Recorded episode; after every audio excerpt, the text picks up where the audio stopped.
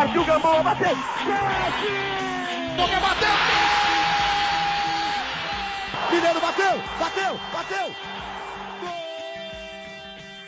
Arquibancast. Fala galera do Arquibancada Tricolor, estamos de volta depois de um longo período aí com o nosso Arquibancast, o podcast do Arquibancada Tricolor. Já passou Copa do Mundo, passou já o retorno do Brasileirão, passou um monte de coisa aí que a gente vai tentar recapitular nesses próximos minutos que a gente vai ficar aqui junto. Então, espero que vocês gostem. Eu sou Ricardo Sena e tenho aqui comigo o Igor Martinez. Igor, quanto tempo que a gente não gravava uma edição do nosso podcast, hein? Olha, tem aí bastante tempo já, né? Até desde, desde antes da Copa do Mundo, praticamente. Então estamos aí de volta da ressaca da Copa. A, a ressaca da vitória aí do São Paulo contra o Flamengo, que foi muito boa. A gente vai falar a respeito. E estamos juntos novamente aí para dar continuidade ao nosso trabalho aqui na arquibancada. Pois é, teve aí nesse meio tempo a nossa festa de 10 anos, né, que aconteceu aí sábado passado. A gente está gravando esse podcast aqui no dia 20 de julho. E semana passada, dia 14, a gente fez nossa festa de 10 anos. A gente agradece muito aí todos que puderam participar, todos os nossos apoiadores.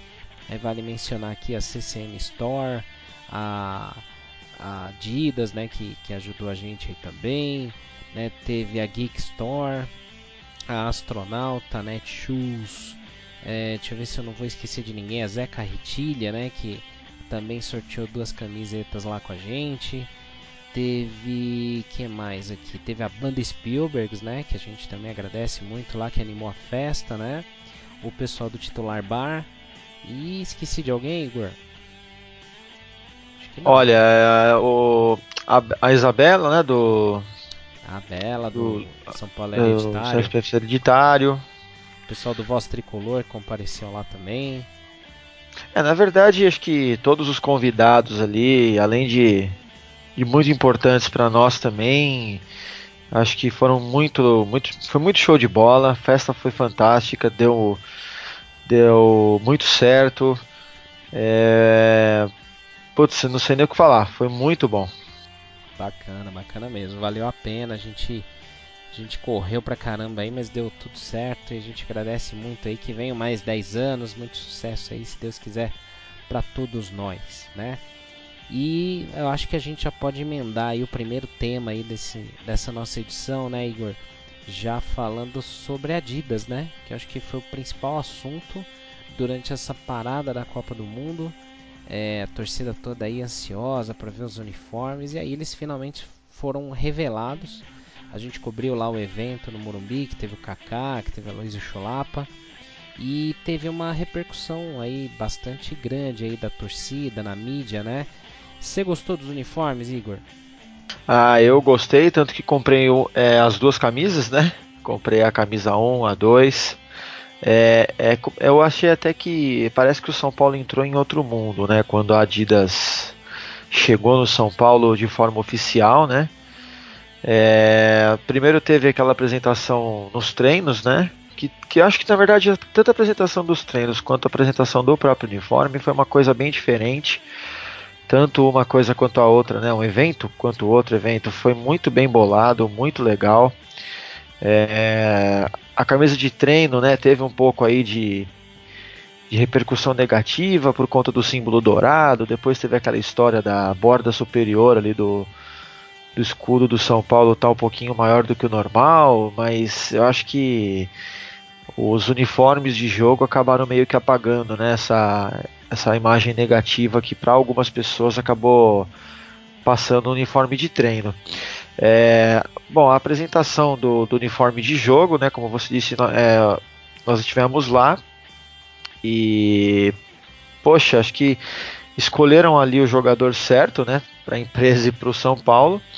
A iniciativa do pessoal dos Desimpedidos ali foi muito legal também, né? De fazer aquela aquela brincadeira pela cidade de São Paulo. Uh, dos prédios, né? De, de pessoal que encontrasse ali, acho que quatro prédios, né, com, a, com as faixas tricolores, conseguiriam aí receber as camisas das mãos do Kaká. Então acho que foi uma iniciativa bacana, a brincadeira lá foi muito legal. Eu acho que está no caminho certo aí para uma parceria bastante interessante. É isso aí, é isso aí. Lembrando que assim, lógico, tem muita coisa para melhorar, houveram é, erros aí, houve erros na, na produção do primeiro lote. A gente tem que lembrar também que a Adidas teve muito pouco tempo para fazer as camisas, então tem muita coisa para melhorar. Tem mais 5 anos de contrato aí. É, eu confesso que eu gostei bastante da jaqueta. Eu gosto muito de jaqueta, agasalho, né? É, garanti o meu aí, apesar do escudo dourado, que eu também até concordo que não deveria mudar as cores, mas eu achei que ficou bem bonito. Então garanti o meu aí. E cara, a gente tem que apoiar quem, quem apoia o São Paulo, né? Teve gente que falou besteira aí de é, patrocinador, que não sei o que, que suja o uniforme quando o São Paulo estava ali na lama, né, quem apostou no São Paulo foram esses patrocinadores. Então a gente tem que apoiar bastante aí, sim, o Banco Inter, a Jolie, a Urbano, a, a Corplastic, enfim, todo mundo que, que tiver estampando a marca aí no uniforme do São Paulo e no Morumbi é porque está apoiando o clube e merece nosso reconhecimento aí sim, né? É, e aí o São Paulo fez o lançamento, a estreia desses uniformes no dia 18 contra o Flamengo, primeiro jogo do São Paulo depois da volta da Copa do Mundo, né? Então a gente estava ali naquela euforia, seguindo Copa do Mundo, vendo outros tipos, outro nível de jogos, né? E também com aquela ponta de saudade aí do São Paulo em campo. E é isso que o São Paulo faz aí o jogo no dia 18 de julho, né? E, putz, do meu lado quase que eu dancei, Igor. Eu tava no interior, tava de férias aí, tirei um descansinho aí. E fui pro interior de São Paulo. Só tinha Globo do Rio. E aí tava passando o jogo do, do time lá de Itaquera contra o Botafogo. Aí eu falei, cara, não é possível. Eu saí caçando lá, achei uma TV que tava passando lá São Paulo e Flamengo e grudei nela ali e consegui ver o jogo. E foi uma senhora vitória, né, Igor? É, o, o que eu achei interessante desse jogo do Flamengo é que foi um jogo que, pelo menos eu, passei o jogo inteiro com aquele frio na barriga, né? Porque, é, assim, a gente, quando a gente pega um jogo com um time mais, mais fraco, né? Um time uh, considerado menor, a gente fica naquela ansiedade para que saia um gol. Né, e só basicamente, mas quando a gente enfrenta um Flamengo no Maracanã, a gente torce para isso, mas também para que a bola fique o mais longe possível da área do São Paulo o tempo inteiro, porque o perigo é muito grande. E, e eu acho que o São Paulo mandou muito bem, foi um jogo muito assim, bastante de igual para igual, considerando o Maracanã cheio do jeito que estava. O time do Flamengo, né, não é líder à toa. Mas o São Paulo jogou muito bem, considerando o fator de que foi um retorno da Copa do Mundo, ou seja, tem todo esse tempo assim, né, de de por mais que tenha treino, não é o mesmo ritmo, né? Quando, quando é jogo é outra coisa. E querendo ou não, a gente quebrou uma. Quebramos não, na verdade, mas mantivemos aí uma, uma boa.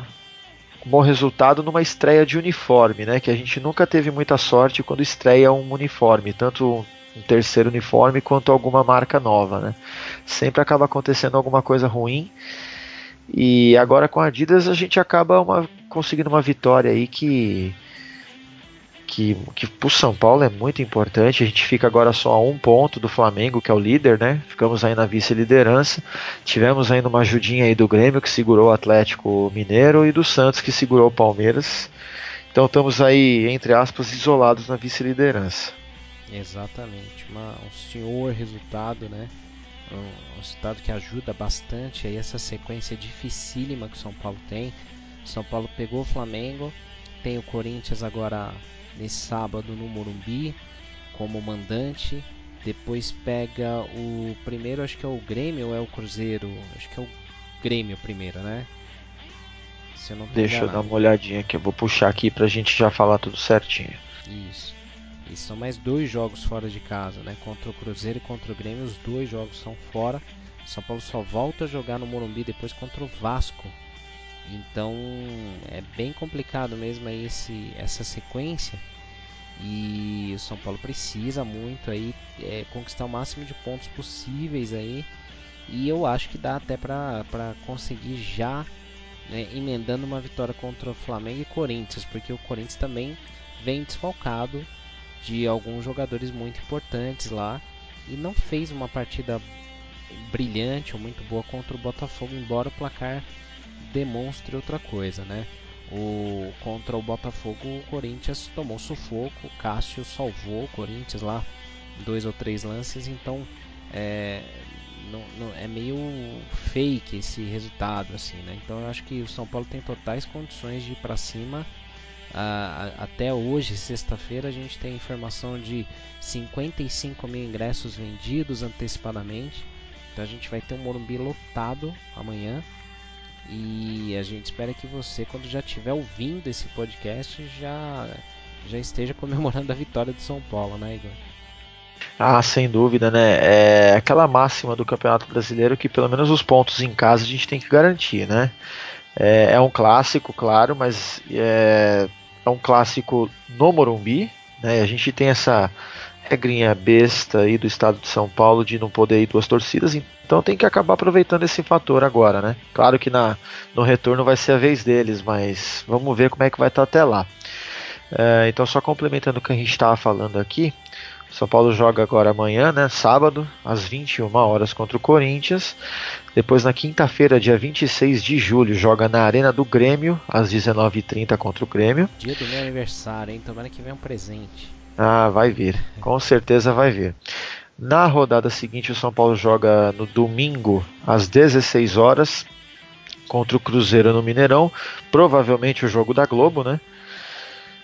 E aí, em seguida, volta para o Morumbi para enfrentar, como você disse, o Vasco da Gama no dia 5, domingo, 5 de agosto, né? Domingo às 16 horas. É, jogo para a gente lotar a nossa casa também. E aquilo, né? O São Paulo vem aí numa num desempenho excelente nesse primeiro turno, né? Uma sequência muito boa. O São Paulo está um ponto do líder, como você falou, Igor.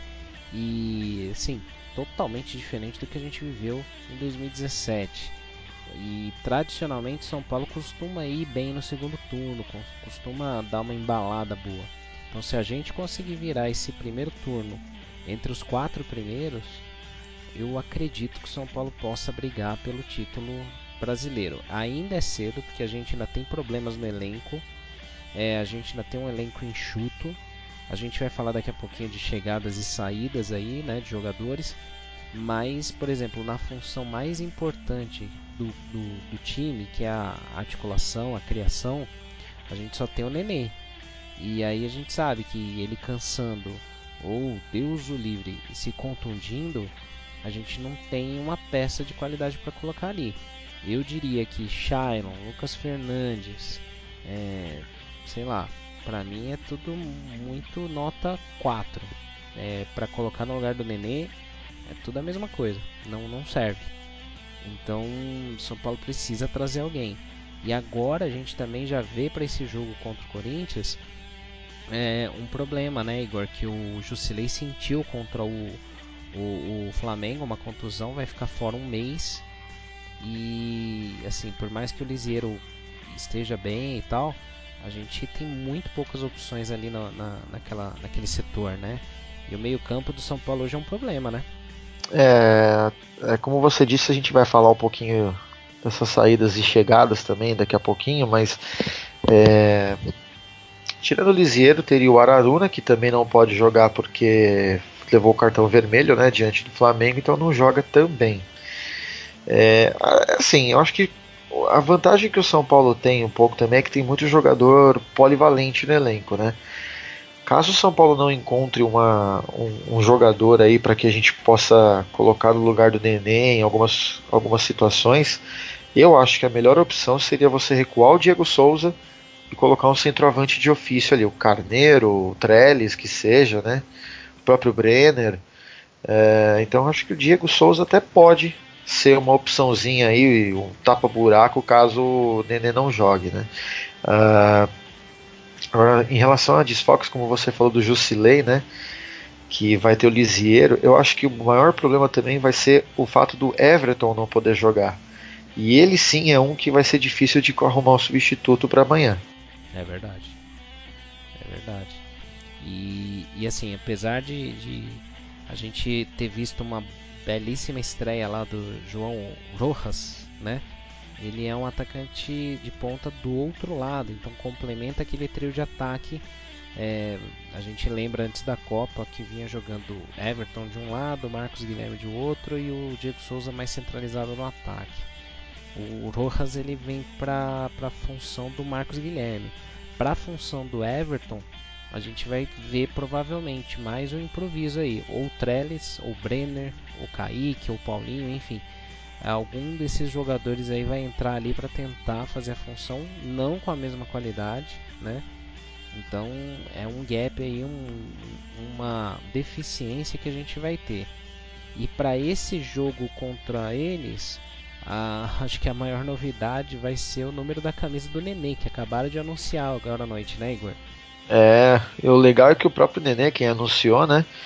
É, eu, eu, eu tô achando que o, o pessoal do, do, do, marketing do São Paulo, do, SPT, do SPFC TV, tá mandando bem pra caramba nessa questão de, de divulgações, né?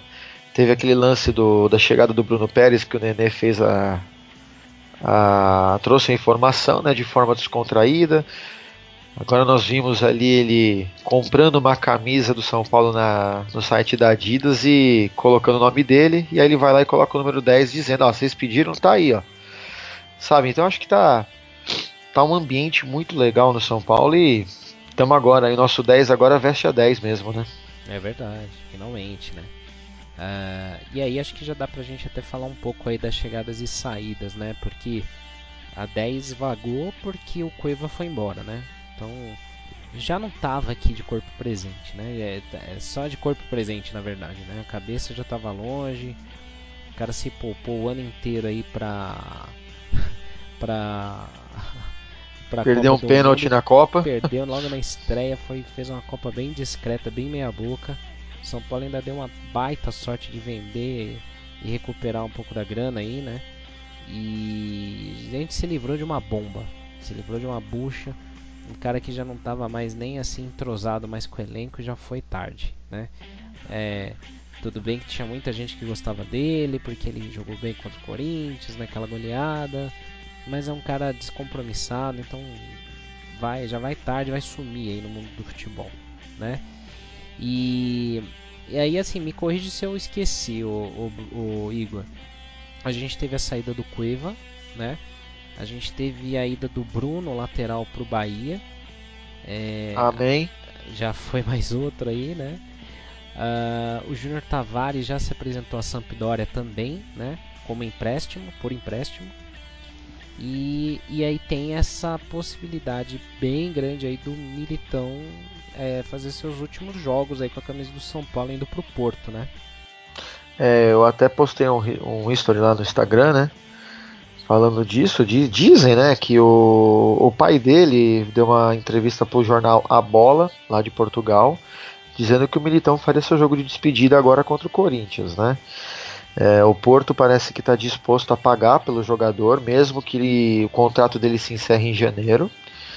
O, como a gente sabe, a temporada da, da Europa começa agora, então para eles não teria sentido começar é, a temporada sem o Militão e ter ele só lá no segundo semestre, aliás, no primeiro semestre para nós, né? É, e a segunda parte da temporada para eles. Há rumores, né, dizendo que seriam cerca de 4 milhões de euros, o que hoje aí, se nós arredondarmos para cima, dá uns 20 milhões de reais aproximadamente, né? Para quem tem só 5 meses de contrato é um bom valor, na minha opinião. Uh, tem muita gente que chama ele de mercenário, de mal agradecido. Eu pessoalmente não, não concordo com isso. Ele é um brasileiro, quer ir para a Europa, porque a gente sabe que mesmo um cara que ganha o que jogador de futebol ganha, a gente não tem segurança aqui, a gente não tem sossego. A própria mentalidade da torcida, às vezes, eu acho que acaba influenciando para a escolha do jogador. É, e Portugal, querendo ou não, é um país muito bom para se viver hoje em dia. Né? Eu tenho uma experiência própria aqui que meu pai mora lá hoje. E eu sei muito bem ali para onde que o, o Militão está querendo se, se passar a viver ali, né? É, teve mais três saídas aí, né? Que uma você já comentou, que foi a do Marcos Guilherme, né? Que foi agora aí durante a Copa. Na verdade foi um pouco antes ali, mas a gente acabou nem comentando mais em nenhum Arquibancast. Teve a saída do Valdívia e também teve a venda do Petros, né? Ah, que, que até culmina nesse problema que você falou aí no meio campo, né? Que era, era uma opção de volante aí que acaba também saindo, deixando mais uma lacuna, né? É verdade. Eu esqueci mesmo do Petros. É que assim, foi durante a Copa, parece que aconteceu um, um apagão, né? Então um monte de coisa ali que eu, eu já nem lembro, né? E realmente teve o Petros. É, e aí teve, tiveram, tivemos chegadas também, né? A gente teve a chegada do próprio João Rojas, que a gente falou, que já estreou né, nessa quarta contra o Flamengo, fez uma boa estreia. É, o, o Hever tá procurando ele até agora lá, né? Porque Paquetá também. Paquetá também, perderam acho que a quarta e a quinta vértebra do, da cervical, parece, com os dribles. É, a gente teve também a chegada do Bruno Pérez, né, o nosso lateral aí, pro, muito provavelmente vai ser o dono da posição agora com essa possível saída do Militão. É, e aí, sim, vários outros nomes especulados, mas o que tem sido uma característica boa dessa diretoria de futebol aí comandada pelo Raí é que o, o São Paulo ele não está dando muito a letra de quem que vai trazer. Ele anuncia e pronto. Isso é ótimo porque a gente tem um clube do outro lado do muro, lá no CT da Barra Funda, que adora copiar. Né? Alguém até postou no Twitter né, que o São Paulo som do mercado e o Palmeiras som do São Paulo. Monitora o São Paulo. Tudo que o São Paulo quer ou que tenta trazer, o Palmeiras vai lá e tenta atravessar. E tá pior que isso, porque tá até indo para outros rivais também, né? Diz que o Santos contratou aquele uruguaio Carlos Sanches, o Palmeiras tentou atravessar, mas nem do Santos ele conseguiu arrancar uma contratação mais, né? Tá ficando meio que suja já a coisa. É, atitude bem desprezível lá do pessoal que tá comandando o futebol deles lá, porque com dinheiro tá achando que vão comprar todo mundo e, enfim, vão afundar com, com o dinheiro que tem né? Então a, a, gente também tem essa expectativa, né? O Bruno Pérez já aparece no bid para o São Paulo, já vinculado ao São Paulo, então ele estava parado, então precisa readquirir um pouco da forma física aí para aparecer como opção aí para o técnico Diego Aguirre, que também é outro que teve o nome muito sondado, principalmente depois da Copa do Mundo, porque existe uma questão sendo falado há algum tempo de que o técnico da seleção do Uruguai, Oscar Tabares, que chegou a quase vir para o São Paulo há uns anos atrás, né? É, ele, ele, por questões de saúde, né? Ele tem uma, uma, uma, uma doença é, degenerativa, né? Que vai comprometendo a sua, sua função, suas funções motoras, né? Então o que se diz é que o professor Oscar Tabares, ele logo logo vai deixar o comando da seleção, ele não, na verdade ele já não trabalhará mais. E aí com isso Diego Aguirre seria o nome para assumir a seleção do Uruguai, visando a Copa de 2022. O Uruguai que foi o melhor sul-americano na Copa do Mundo, né? E, e aí o que, se, o que nós temos de informações é que o contrato do Diego Aguirre com o São Paulo vai até dezembro e ele garante que ele cumpre o contrato até o final. Depois daí, aí é um problema. A gente não sabe o que, que vai acontecer, né, Igor? É, o Aguirre é o preferido, né? O, é o nome mais comentado no Uruguai, né? Para substituir o Tabares. Eu acho que não vai ter jeito, acho que vai acontecer mesmo. Porém, há mais dois nomes, né? Que além do Aguirre, que é que eu não sei dizer quais são, mas eu sei que um é o auxiliar atual do Oscar Tabares e o outro é o técnico do Uruguai Sub-20. Então são esses três nomes a princípio que estão aí para comandar a seleção uruguaia. É, eu acho que muito difícil um desses dois ser o técnico, com a Aguirre aí praticamente livre no mercado depois do final do ano, né? A não ser que alguma coisa mude até lá. É, E outra que eu acho que seria aí a chance do, do André Jardine, né, que já está estagiando aí do lado do Aguirre desde do dia 11 de março, que foi quando o Aguirre chegou no São Paulo. É verdade. O São Paulo que depois de muito tempo acertou, né, um treinador. O São Paulo vem tendo um desempenho muito satisfatório, né, uma, uma um pique diferente em campo, garra, o time não se entrega, não se abate tanto quando toma gols e o momento do São Paulo é muito positivo, o elenco tá, tá muito bem junto, unido, né? Você vê os caras postando em mídias sociais que eles é, saem juntos, assim, tipo famílias saindo juntas, né? Então é, é, a amizade transcendendo ali só aquele momento do campo.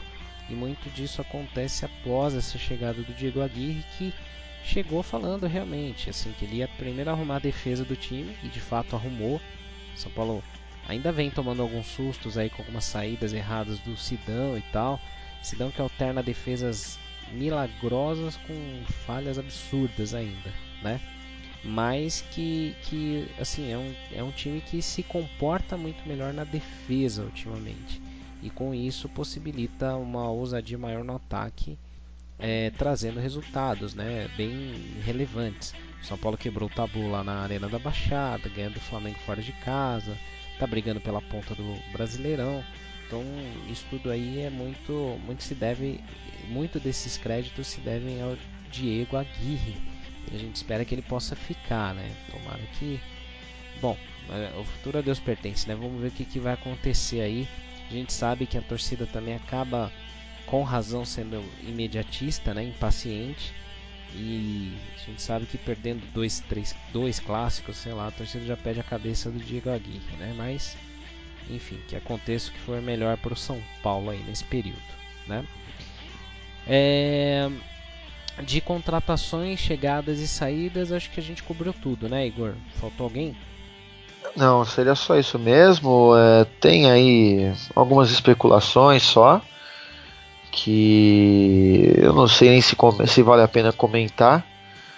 Uh, só dois detalhes, né? Um de cada jogador. O Bruno Pérez esteve aí na Roma, né? Herdou a camisa do que o Hernanes deixou, será o camisa 15. Como estava de férias, né? Que nem você falou, não pôde estrear ainda. Diria que uns três ou quatro jogos ainda que ele vai levar para estrear. E o Rojas ele estava livre no mercado, o último clube dele foi o Tajeres, da Argentina. E para quem colecionou figurinhas aí do álbum da Copa de 2014, ele estava lá na seleção do Equador. É, seria um detalhe interessante aí para quem não conhecia o Rojas. É... E sobre o Aguirre, eu acho que ele tem, se continuar desse jeito, ele tem tudo para se for embora em dezembro. Não digo sair como um ídolo, porque aí é exagero, mas sair como um técnico bastante é, querido aí pela torcida, marcar uma historinha curta aí, mas marcar uma historinha no São Paulo. Exatamente, exatamente. Uma grande aposta aí, indicação do Diego Lugano e aposta do Raí, que todo mundo chiou bastante, mas a gente está vendo aí que está dando resultado, né? Aliás, assim, a gente sempre critica, mete o pau aqui quando necessário, mas a gente também elogia quando necessário. E, e essa, esse trabalho da comissão técnica como um todo está sendo muito positivo, não apenas pelos resultados, mas pelo que você vê, como eu comentei, dos próprios jogadores, da, da forma como eles estão se empenhando e se é, é, comportando, a sua postura em campo. Então, parabéns aí a toda a diretoria aí que é, vem sabendo comandar isso, né? E, e o Leco sabendo, tipo, meio que deixar isso na mão de quem entende e se afastando, né? Então isso era uma coisa que a gente cobrava muito aí e vale a pena é, ressaltar.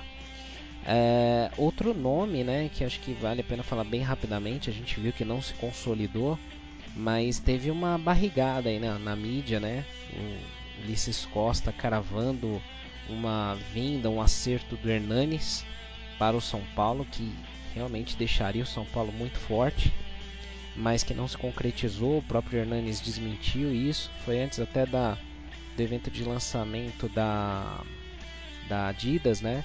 E assim, é como eu falei, né, em outros momentos, até no Twitter, eu não acho que o jornalista possa ter falado isso do nada. Alguém deve ter pescado ou colocado alguma coisa para ele com alguma veracidade para ele cravar desse jeito. É, alguma e, coisa aconteceu. Exatamente, não foi do nada isso, né? E, putz, eu tô torcendo muito para que tenha alguma coisa aí. Mesmo que seja pro fim do ano, pro ano que vem, mas uma volta do Hernanes, uma manutenção desse elenco aí seria fantástica, né? É, teve alguém aí que queria derrubar o mascote lá no Morumbi e tentar arrancar a cabeça para saber se era ele, né? até, tentou uma, até tentou pedir ajuda ali pra Aline Fanelli, mas. né? Não custava é... nada dar uma voadora lá no Severino, né? Se era ele então, vai, vai, nossa, aí vai, vai mata o Severino, coitado. Nem profeta atrás de volta. não, é... hilário, mas não, não era ele. Não, é, é assim, é que nem você falou, né? Ulisses Costa não é aquele cara espalhafatoso, não é um jornalista mentiroso, alguma coisa realmente teve ali. Uh, e o legal é que a gente acabou descobrindo que a torcida do São Paulo tem dons aí de Sherlock Holmes, né? Um, é, é uma torcida viciada em CSI, porque a investigação feita foi impressionante. Até a parede o povo quis buscar ali para ver se era a mesma.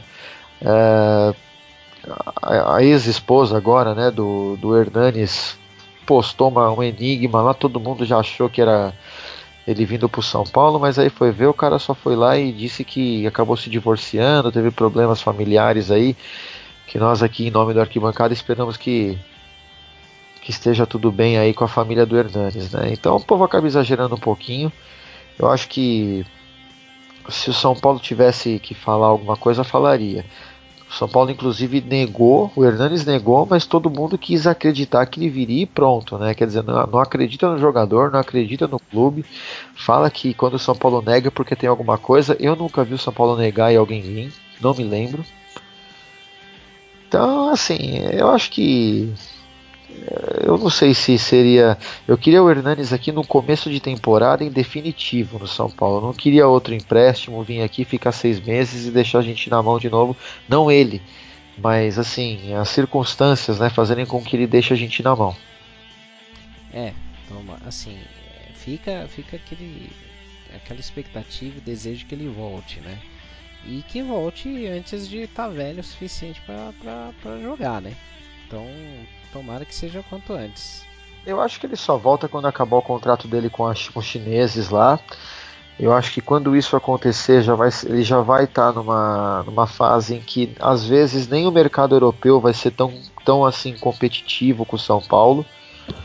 Porque quanto mais velho o jogador fica, mais desvalorizado ele fica, mais fácil fica para um, um, time brasileiro contratar ele, né? Uh, a questão é se vai valer a pena se o Hernanes ainda vai estar tá jogando a bola que ele joga, né? Exatamente. É, ele é inegável, né? Quanto o cara joga a bola, a gente sabe, conhece, né? Acompanha. Já jogou Copa do Mundo, é um cara experiente. As duas passagens pelo São Paulo foram excelentes, então tomara que ele possa vir para não só para encerrar a carreira, mas para poder colaborar ainda muito com a gente, né? se Deus quiser, quem sabe numa Libertadores, né? Então, que assim seja. É, e aí, outros três tópicos aqui que a gente separou, Igor, antes da gente ir para nossa reta final aqui dessa edição do podcast. Uh, teve, teve alguns assuntos aqui que adiaram, é, que movimentaram aí esse período de Copa do Mundo. Um deles era a inauguração tão aguardada da estação São Paulo Morumbi do metrô, linha amarela, linha 4, que foi adiada mais uma vez. Estava previsto para julho, depois agosto, entre julho e setembro. Agora já jogaram mais para frente, a gente não sabe. E é mais fácil as obras do Qatar ficarem prontas para a Copa do que essa estação aí bendita do metrô. Quase todas as estações já foram entregues dessa linha 4, né? Falta só essa do Morumbi, que fica ali na Francisco Morato, ali perto do Shopping Butantã dá um quilômetro do estádio. O pessoal fala, pô, mas é longe. Cara, a distância da estação do metrô pro Morumbi, se você for ver a caminhada, é a mesma da estação lá do, do, do final da linha vermelha de Itaquera para a arena deles, quando você tem que dar toda aquela volta, todo aquele rolê. Então é uma estação que vai ajudar muito aí o público, tanto na chegada quanto na saída dos jogos do Morumbi. E mais uma vez aí o governo de São Paulo atrasa a entrega, né, Igor? Que beleza aí esse trabalho bacana, né? É assim, né? Até não sei, eu não entendo, cara. Se, se ainda tivesse chovendo aí em São Paulo, né? Algo que atrapalha a obra sempre tudo bem, mas eu acredito que não esteja chovendo aí. Uh, não dá para entender o que, que atrasa tanto, né? Já está aí duas copas atrasado e continua adiando e adiando. Em relação à distância, é o que você falou, né? Poxa, o povo vai querer o quê? Que, que a estação, você sai da estação, já tem ali uma barraquinha de, pernil, de lanche de pernil, para já subir para bilheteria, você, você compra ingresso na bilheteria da CPTM ali na estação, também é, é complicado, né? Carrega o bilhete único e o, o ingresso. É, já. Você carrega o bilhete único com o cartão de sócio torcedor. Uma boa ideia, é, é, seria legal, né? Mas eu acho que acho que desse ano não passa. É claro que vale lembrar que quando o governo anunciar aí que está pronto, estão prontas as obras, né? Ainda tem cerca de um a dois meses de tempo de testes e adaptação, né? Então não é só o governo falar que está pronto que está pronto de forma literal a ponto do povo poder usar, né? É, não, ainda tem operação assistida, horários mais reduzidos. Então vai demorar um tempinho, mas a gente sabe que pelo menos já vai estar tá funcionando, né? Então isso aí agitou bastante aí esse período durante a Copa, né? E também foi divulgado nesse período que São Paulo faria algumas intervenções, algumas obras no Morumbi de melhorias entre elas a troca dos refletores, mas não é a estrutura física lá, é, arquiteta lá dos, dos refletores, e sim a, a, troca das lâmpadas por lâmpadas de LED, que, que ajudariam a economizar mais e iluminar mais ainda o campo. É, além disso, uma instalação futura de painéis de energia solar para geração de energia do próprio estádio, né? o que criaria assim, uma pequena cobertura nas arquibancadas. É, de, de, verdade, assim seria um puxadinho, que é errado. É, se vai fazer, tem que fazer um negócio decente, né? não ficar um puxadinho ali. E, e aí outro ponto eram os telões que coloca, eles têm uma intenção, estão conversando com algumas empresas para instalar dois telões no, no Morumbi, né? é, esse assunto aí. Você até escreveu mais sobre isso, né, Igor? O que, que dá para falar desse tema? É, os refletores, na verdade, São Paulo está aí licitando, vai em teoria, é, a substituição da, da, da, das lâmpadas, tudo pra, por duas empresas, né? Uma delas é a Philips, a empresa holandesa, e a outra é uma subsidiária da Hyundai. Ah, tanto uma quanto a outra, o São Paulo é, exigiu algumas coisas, né? Que como as duas são do exterior, o São Paulo pediu para que as peças de reposição fossem nacionalizadas o quanto antes, né, e o máximo possível, para que haja menor custo em casos de quebra de equipamento, queima de lâmpadas e assim sucessivamente.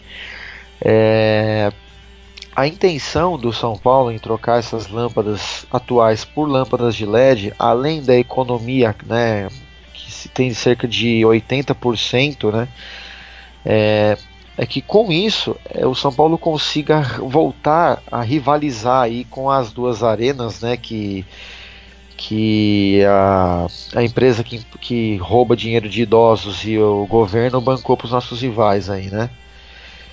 Uh, não, não tô querendo. Não, não, é. Tô, que faz sentido. Mas assim, como o São Paulo foi preterido né, pela nossa digna e, e limpa CBF na Copa do Mundo aí para abrir, abrir a Copa do Mundo né, com o estádio, o São Paulo ficou para trás em termos de, de casa, né? É, o São Paulo não consegue mais sediar tantos shows quanto essas outras duas arenas aí. Na verdade, uma delas, porque a outra não serve nem para é, sei lá, aliás, só serviu ultimamente para fazer campeonato de videogame, pelo que eu fiquei sabendo. Mas teve, mas aqui fica ali na, na região da, da Lapa ali, tá tendo bastante shows e o São Paulo quer recuperar é, a hegemonia que tinha, né, com, com, bastante shows no Morumbi.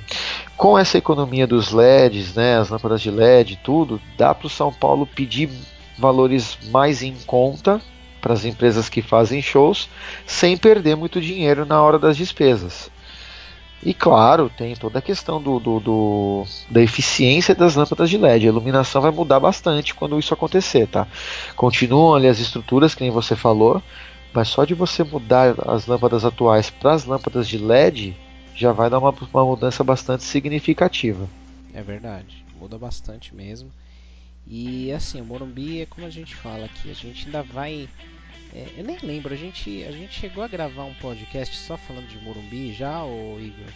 Não, a gente está querendo fazer, inclusive já fica aí uma, um convite aí pro pessoal. Nós estamos querendo fazer um podcast exclusivo aí para falar de Morumbi.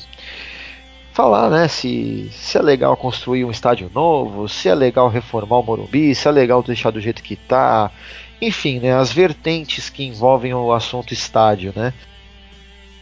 É, isso aí vai dar assunto pra caramba. Isso aí a gente ainda vai gravar. E, putz, fiquem de olho aí, porque isso aí vai dar assunto pra caramba. Temos algumas posições contrárias aqui dentro do nosso, da nossa equipe do Arquibancada, né? Então, a gente vai, vai ser bem polêmico aí, né? Mas enfim, a gente ainda vai falar mais sobre isso. A gente está acompanhando todas essas informações aí sobre reforma, quando que vai ser. Vai ser algo aos poucos, né? Algo que vai fechar o Morumbi. É, então, provavelmente entre jogos ou em períodos aí que o São Paulo vai ter mais jogos fora, como vai ter agora, né? Então, é, é nessas, nesses momentos aí que vai, vão ter essas intervenções, tá? Só uma, uma, uma adendo legal que eu fiquei sabendo, assim, fiquei sabendo assim, né? Uma coisa que eu sempre achei que seria legal São Paulo tentar começar a investir. É... Teve um time na, se não me engano, agora foi na Ásia, né? Foi um desses mercados ricos que estão emergentes aí, né? Eles tiveram uma ideia muito bacana é, que eu acho que serviria muito bem para São Paulo fazer é, tem aquela tem o plano de sócio torcedor que é exclusivo para pessoas que moram fora do estado de São Paulo, né? É, esses times aí da Ásia, se eu não me engano, eles lançaram um esquema de realidade virtual. É, o, o, torcedor que mora fora do estádio, aliás, do estado, e, é, e quiser, eles têm a possibilidade de assistir o jogo com óculos de realidade virtual. Ele se insere na arquibancada em casa. Eu não é sei diferente. se você viu alguma coisa assim. É diferente, né? Bem bacana. É então, diferente. Tá, uma, virou uma febre nos videogames agora, né? Essa questão dos óculos de realidade virtual, né? E, então já tem time que está começando a implantar isso no estádio. Então quer dizer, você tá lá, você mora longe pra caramba do estádio, você senta lá no seu sofá na hora do jogo e coloca ali o, o, o óculos de realidade virtual, você olha para os lados assim, você consegue ver tudo.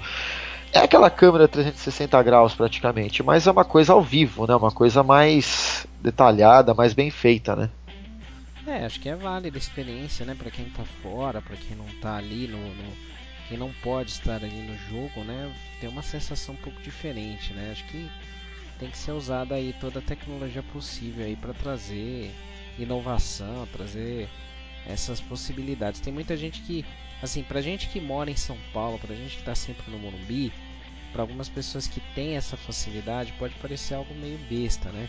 Só que imagina que assim, você tem 18 milhões de São Paulinos espalhados no mundo e muitos deles não têm a mínima condição ou a mínima possibilidade de ir para o Morumbi um dia, né? Ou nunca foram.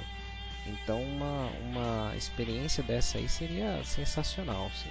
Vale a pena. É, tanto que eu mesmo moro a 350 quilômetros da cidade de São Paulo. A última vez que eu fui assistir a um jogo no Morumbi foi no ano passado, quando o São Paulo enfrentou a Ponte Preta, acho que foi 2 a 2 com o gol de falta do Hernanes, inclusive, e o gol na estreia do Bruno Alves com a camisa do São Paulo, e o São Paulo acabou deixando empatar depois que o Jusilei foi expulso. E eu vou falar, é, é, é, complicado, não é fácil. A gente falar, ah, mas torcedor que é torcedor vai. Gente, isso daí é, é, é uma fábula, né? não existe isso. Primeiro porque é caro, porque você paga combustível, você paga pedágio, você paga. No meu caso não, mas tem gente que acaba, acaba tendo que pagar estadia, é, alimentação. Então, assim, não é uma coisa que qualquer um consegue fazer o tempo inteiro. Ou pelo menos com uma certa frequência. Então, é, eu, se der tudo certo, aí vou estar presente aí com o Senna no jogo contra o Vasco da Gama lá no Morumbi. Vou estar em loco lá fazendo a cobertura com ele lá. E, mas assim, é uma questão bem esporádica, não é fácil não. Exatamente, é verdade.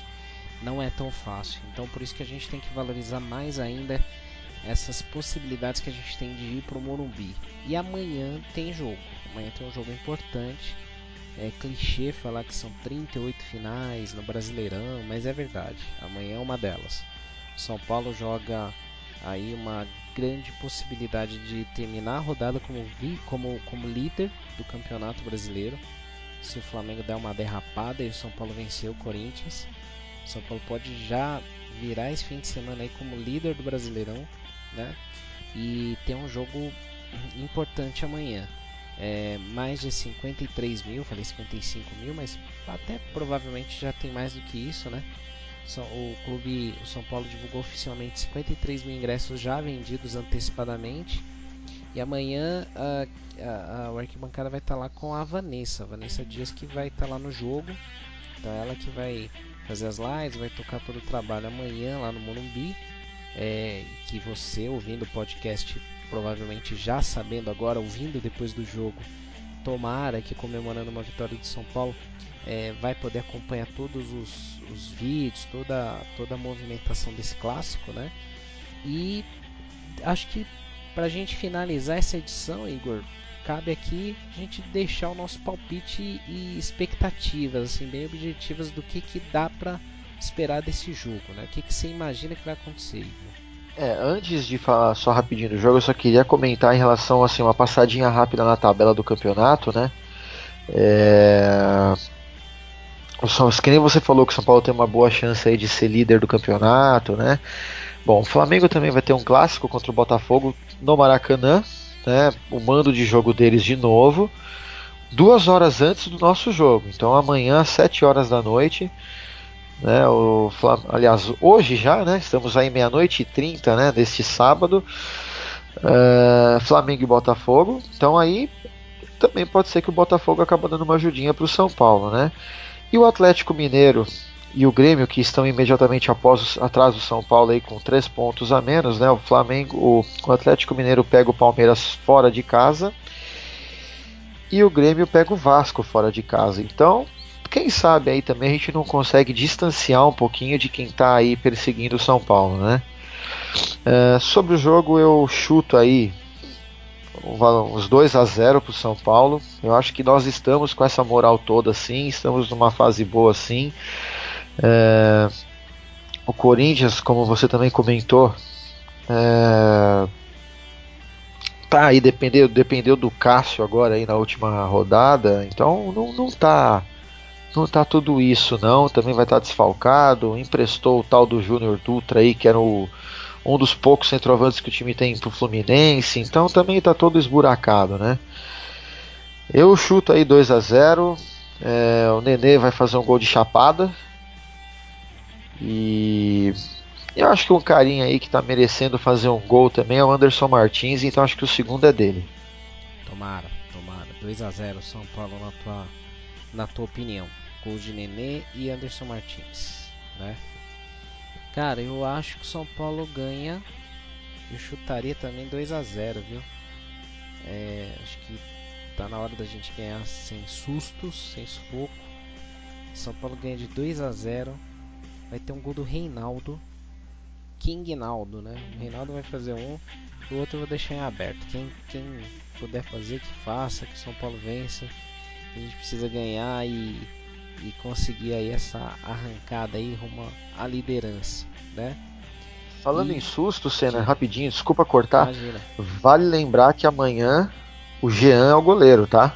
O Verdade. Sidão levou o terceiro cartão amarelo. O São Paulo, o Aguirre, né, já confirmou que o Jean vai ser o goleiro amanhã. Verdade. São Paulo joga desfalcado de Everton, suspenso pelo terceiro amarelo, cartão bobo também que ele tomou lá contra o Flamengo. O Jusilei contundido, vai ficar provavelmente um mês fora. É, o Araruna que foi expulso injustamente naquele roubo lá daquele árbitro lá que foi muito mal no Maracanã. Sidão também suspenso. E esses são a princípio os desfalques do São Paulo para essa partida aí contra o Corinthians amanhã, né? Bom, galera, então a gente finaliza aqui essa nossa caminhada, essa nossa edição do podcast do Arquibancast, né? A gente vai voltar agora com mais frequência depois dessa parada da Copa do Mundo. A gente vai falar de novos temas, então fiquem ligados nos nossos canais. A gente pede para você se inscrever lá no nosso YouTube.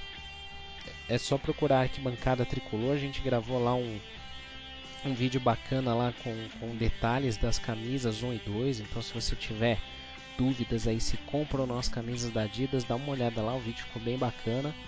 Já está com acho que quase 20 mil views, uma coisa assim. É, tem o um vídeo do, do evento lá da Adidas com o Kaká. Tem outros que a gente vai soltar aí essa semana. A gente vai ter um, um a gente pede para que você que esteja no jogo, esteja indo pro jogo, vá pro jogo amanhã, que use uma hashtag que a gente postou hoje, né, no nosso Instagram, que é uma ideia para que a gente possa colocar fotos dos torcedores, momentos dos torcedores no estádio. Então, a hashtag tô no. Então, coloque suas fotos e use essa hashtag no Instagram, a gente vai publicar algumas delas nas nossas mídias sociais. Né? Então não esqueça aí a hashtag tô no. Igor, mensagem final aí pra galera, pra gente voltar aí na, nos próximos dias com nova edição do Arquibancast. Bom, vamos lá. Primeiro uma informação legal aí pro pessoal, tá? Os ingressos pro jogo do Colón, contra o Colón, aliás, e contra o Vasco da Gama, respectivamente, no dia 2 de agosto e no dia 5 de agosto no Morumbi, sul-americano e brasileiro, uh, os ingressos já estarão à venda a partir de amanhã, tá? É, a princípio para sócios torcedores, tá? E aí no dia 30 de julho os pontos de venda normais, né, aí físicos, né, estarão abertos e o site Total Acesso tá, vai ser o host aí da, da compra de ingressos. Né? O pessoal reclamou bastante né, na compra de ingressos, mas eu acho que foi realmente por conta de excesso aí de pessoas ao mesmo tempo. Né? Bom, tá dado o recado. É... Eu queria agradecer mais uma vez aí, Senna, pela oportunidade de estar aqui com você, gravando mais um Arquibancast. Agradecer a cada um de, de nossos seguidores aí que está ouvindo a gente. Tem crescido bastante o Arquibancast, cada vez mais o número de, de downloads e de pessoas que ouviram o Arquibancast tem subido. Então acho que a gente tem aí feito um trabalho legal, o pessoal está gostando. A gente ainda vai melhorar bastante, que a gente nunca fica contente com, com a mesmice, né? A gente sempre procura melhorar cada vez mais. E é isso aí. Amanhã é dia de Vou considerar amanhã porque eu não dormi ainda. Ganhar do Corinthians, aí fazer seis pontos aí nos últimos dois jogos, tá bom demais. E quem sabe aí dormir na liderança. É isso então, então um abraço para todo mundo aí e vamos lá, vamos tricolor. Isso aí, boa, boa Igor, valeu mesmo aí mais uma vez aí pela, pela parceria, pelo apoio e é isso, galera. A gente deixa aí um grande abraço a todos, né? Que vocês é, continuem fazendo download da, das nossas edições do Arquibancast. Logo, logo a gente vai soltar mais conteúdo e fiquem ligados, né? Tanto no Instagram, no Twitter, no nosso site, no nosso Facebook, no nosso YouTube, até no Google Plus a gente tá. Então não faltam lugares aí para você é, é, buscar informações sobre o, o que o Arquibancada produz. Se quer coisa mais rápida, vai para o Twitter. Se quer ver mais imagem, mais informações, assim, mais detalhes de imagens, vai no Instagram. Se quer mais conteúdo detalhado, assim, com muitos detalhes, aí você vai no Facebook. E no site a gente tem ali a concentração de tudo isso. Então, fiquem ligados. A gente agradece aí em nome da equipe aí o, Deixo um abraço a todos. Mais uma vez aí por essa edição para acompanhar e nos apoiar. E nos vemos aí na próxima edição do Arquibancast, se Deus quiser comemorando a liderança, né? Então vamos lá, galera. Obrigado a todos aí. Vamos São Paulo.